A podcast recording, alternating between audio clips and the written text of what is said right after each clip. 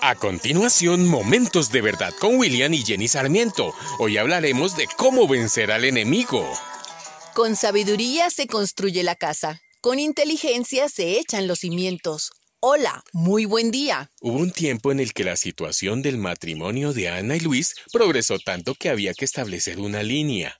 Después de mucha búsqueda, consejería y oración durante un periodo significativo de tiempo, la situación finalmente llegó al punto en el que Luis tenía que decidir si quería continuar con su comportamiento particular o vivir con Ana.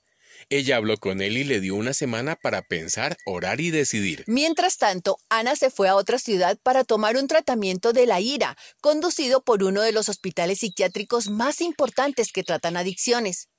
Ella cuenta que realmente no estaba enojada con su esposo, pero se sentía molesta por estar en esa situación.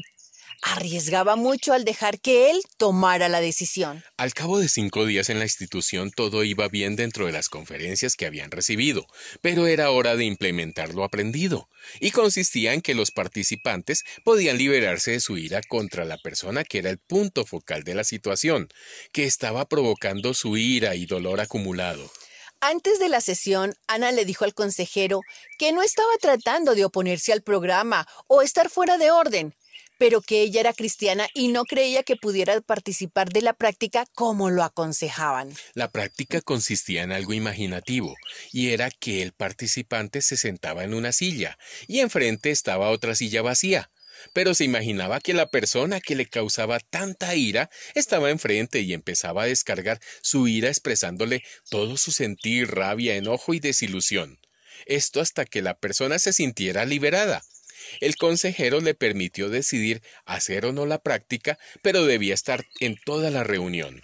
Mientras que cada persona hacía su proceso, ella recordó el versículo bíblico en Efesios 6:12 que dice, Nuestra lucha no es contra los seres humanos, sino contra principados, contra potestades, contra los gobernantes de las tinieblas, contra huestes espirituales de maldad.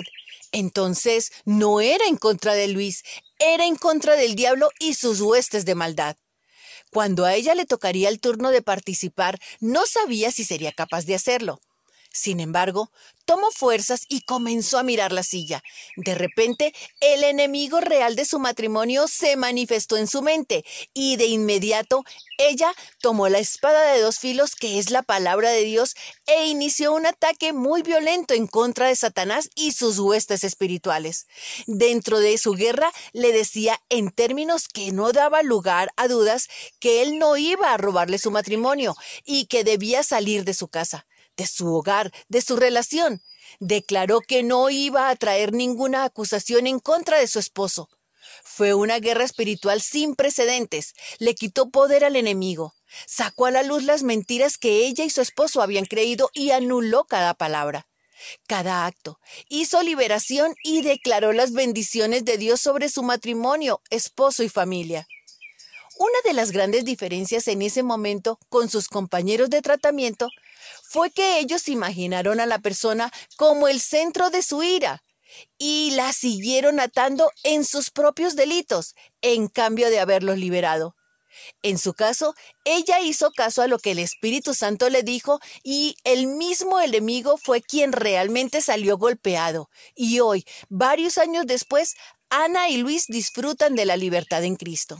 Al igual que Ana que golpeó al enemigo y lo sacó fuera a través de la poderosa palabra de Dios, rehusándose a dirigir su guerra contra su esposo, también nosotros podemos abrir la boca sin temor y librar una guerra mediante la aplicación de las escrituras pertinentes y aprender a decir oraciones poderosas contra los espíritus malignos que vengan a destruir a nuestros seres queridos. Tal vez tú no tengas un problema serio en este momento. Pero no esperes a que lo tengas. Prepárate con anticipación y aprende a hacerle frente. Dios te ha dado las armas para hacerle frente a tus enemigos. No debes tenerle miedo. Sin embargo, y para terminar, no, no, puede tu corazón albergar queja, rencor u odios, porque aunque hagas lucha espiritual de día y de noche, nada va, va a suceder Tu corazón debe estar limpio de esas emociones y permitir que el amor de Dios te gobierne. Si añoras cambios en ti mismo, en tu matrimonio o tu vida, puedes contar con esto.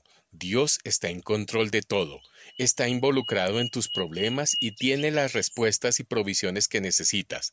Él ha prometido dártelos si estás dispuesto a recibirlos. Hoy deseo que tengas un feliz y bendecido día. Mil bendiciones.